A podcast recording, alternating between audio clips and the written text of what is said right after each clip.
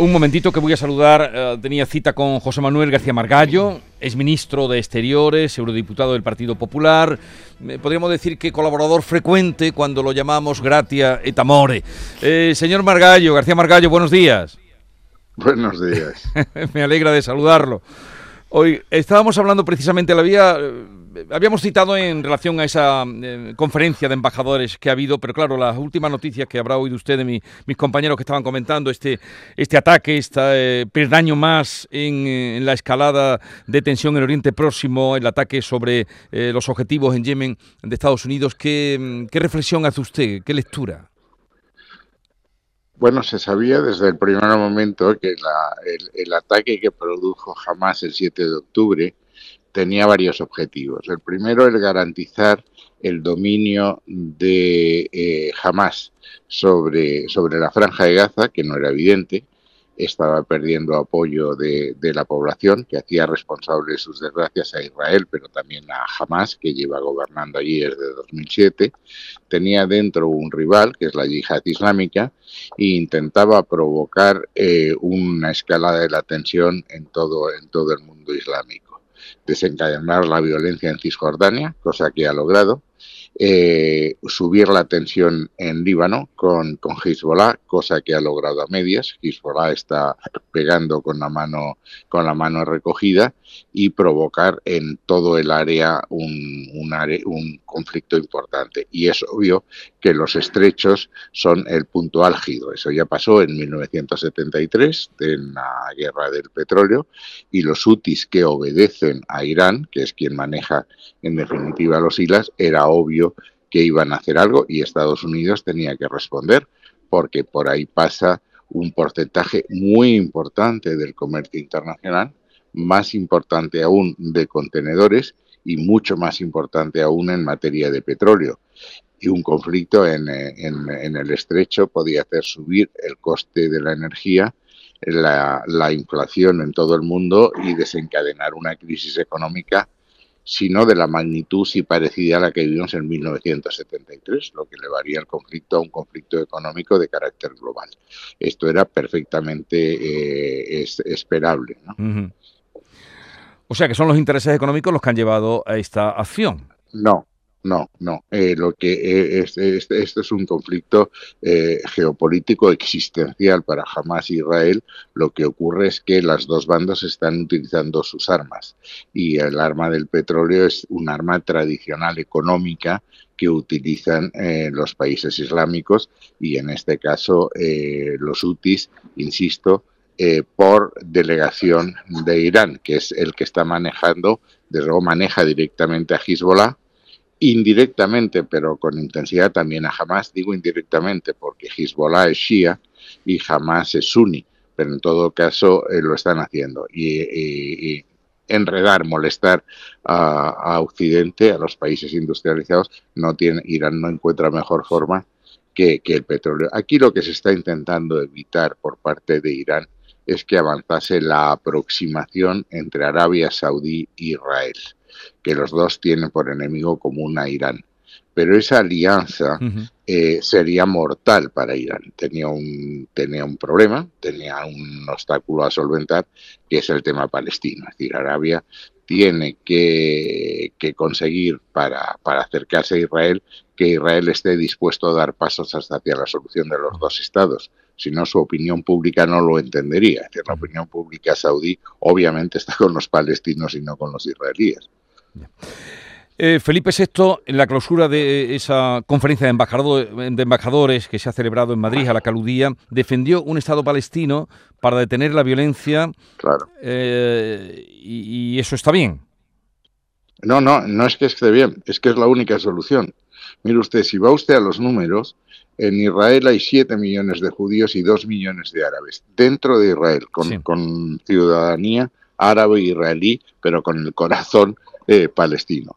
Hay dos millones y medio en Cisjordania, en el West Bank, en Ramallah, y hay dos millones trescientos en Gaza.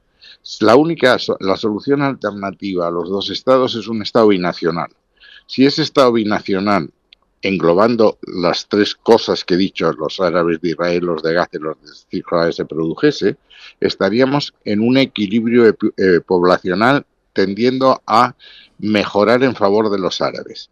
Eso obligaría a Israel a tener una política de apartheid como la de Sudáfrica. Y a la larga sería mayor la población árabe y en cualquier referéndum sería un, un desastre para Israel. Por tanto, esa solución, insisto, es la única que tiene problemas, tiene problemas inmensos. Es decir, esta es la solución que se planteó ya en la Declaración Balfour de 1917, la que aprobó Naciones Unidas en 48, la que se intentó en Oslo en 1903. ¿Cuáles son esos obstáculos? Eh, primero, Israel quiere unas fronteras seguras, lo cual es perfectamente razonable. Eso exige algún intercambio de territorios. Las fronteras ya no pueden ser las del 67, pues han producido acontecimientos desde entonces. Si Israel se queda con territorio que no le correspondía en la división inicial, tiene que compensar al futuro Estado palestino con otros territorios en otro sitio. Segundo, el problema de los refugiados. ¿Cuántos van a volver a poder eh, volver a sus, a sus tierras? Y la primera Nazca, la primera inmigración fue en el 48. Eh, tercero, hay que solucionar el problema de Jerusalén, que debe ser la capital de los dos, de los dos estados. Y cuarto, y el más, más importante, hay que solucionar Cisjordania. Cisjordania es un territorio ocupado por Israel, pero ese forma parte del Estado palestino y está eh, administrado por la Autoridad Nacional Palestina. Eh, problema, que hay 500.000 colonos judíos en asentamientos que son ilegales y que habría que desmantelar. Y esos 500.000 judíos eh, son los que votan a los partidos religiosos, que son los que garantizan a Netanyahu estar en el poder y, para decirlo muy claramente, no ir a la cárcel. Pues muy complicado está. Ha hecho usted una descripción muy precisa. Pero más, yo creo que es el, conflicto, es de estos conflictos congelados que la comunidad internacional no quiere abordar. Insisto que esto ya se planteó desde 1917, la Declaración Balfour, pero es que la Declaración de los Estados es desde el 48 y hemos tenido la guerra del 48, la guerra del 56, la guerra del 67, la guerra del 73 y desde entonces dos intifadas. Si le parece poco complicado, ¿Y, qué va a pasar? ¿Usted qué cree que va a pasar con Gaza ahora? ¿Se quedará como...? No lo sabe nadie. Mire, ha estado Blinken ahora, el secretario de, Estados Unidos. Acabo de leer esta mañana en el New York Times. El problema es que Israel no sabe qué se hace al día después. Parece que ya han limpiado las infraestructuras, eh, los túneles eh, eh, desde los que jamás operaba y lanzaba cohetes en el norte. Ahora quieren hacerlo en el centro y el sur, a donde desplazaron la población. Quieren hacerlo, como es natural, con el menor número de bajas israelíes posibles. Es decir, tienen que ser operaciones quirúrgicas y selectivas. Pero eso es mucho más lento y más complicado. Pero ¿qué hacen al día después de haber limpiado eso? ¿Qué hacen con Gaza? Hay varias tesis los partidos ultra religiosos y ultranacionalistas lo que quieren es quedarse con, Gaza simplemente, volver a ocupar Gaza después de haberla desocupado, lo cual eh, sería un auténtico disparate. Otros más moderados no quieren ocuparse, pero quieren tener la administración militar, un poco lo que hacen en algunas zonas de, de, Cisjordania, que la administración civil corresponde a la Autoridad Nacional Palestina, pero la militar y la seguridad real. También muy complicado. Pero lo que te dicen los que dicen, y si no, dígame usted qué. Dice, ¿qué quiere usted? ¿Que Gaza quede otra vez como estaba en manos de Hamas o de lo que quede de Hamas o el sustituto de Hamas? Porque yo creo que Hamas desaparece. Pero habrá un movimiento que le sustituya, porque el sentimiento de, país ocupado lo tienen y alguien lo capitalizará. Dejar eso otra vez y que nos sigan largando zambombazos cada vez que se le ocurra. Es que eh, el problema de esto es lo mismo que pasó con la invasión de Irak, que se invade y nadie sabe qué es lo que hay que hacer el día después. Y que el día después llega. Esto es como casarse. Uno se casa y dice, bueno, ¿y a los 10 años qué pasa? Bueno, pues eh, eso es lo que hay que tener previsto. ¿Usted cree que tener previsto antes de los 10 años qué va a pasar? No vamos a entrar por ahí. Es prudente, eh, es prudente. Eh, quiero, muy breve, en el poco tiempo, la cosa es, pero con eso estábamos hablando aquí con mis compañeros. Pero dígame, señor Margallo, usted como es ministro de Exteriores, como un hombre sensato, como un hombre que reflexiona, basta escucharle, si esté más o menos de acuerdo, pero que reflexiona con datos, con argumentos. ¿Usted cree que es posible que Cataluña pudiera administrar y gestionar el tema de la inmigración? A mí me parece un auténtico disparate. eh, eh, lo que estamos en la Unión Europea, yo le estoy hablando aquí desde el hall de Bruselas, en el Parlamento Europeo, hemos llegado todos a la conclusión que la inmigración es un fenómeno tan complejo, tan global, tan extendido, que tiene que ser europeo. Y hemos llegado al pacto de asilo y de inmigración. No hay país por sí mismo que pueda gestionar la inmigración. ¿Por qué? Miren, la mayoría de la inmigración eh, la gente se emociona con las pateras, porque es lo que sale en televisión, hay tragedias mm. humanas, hay... pero el gran núcleo de la inmigración entra de forma legal, entran con un visado turístico de tres meses y cuando ese visado turístico eh, caduca, se sumergen y entran por Ámsterdam, por París, por Madrid, por donde usted quiera, porque hay un espacio que se llama el espacio Schengen, que es de libre movilidad. Usted se puede encontrar con un emigrante que acaba en Jerez de la Frontera, pero ha entrado por Ámsterdam y ha llegado en tren hasta, hasta, hasta Andalucía. Eso es un fenómeno que solo se puede controlar a nivel global.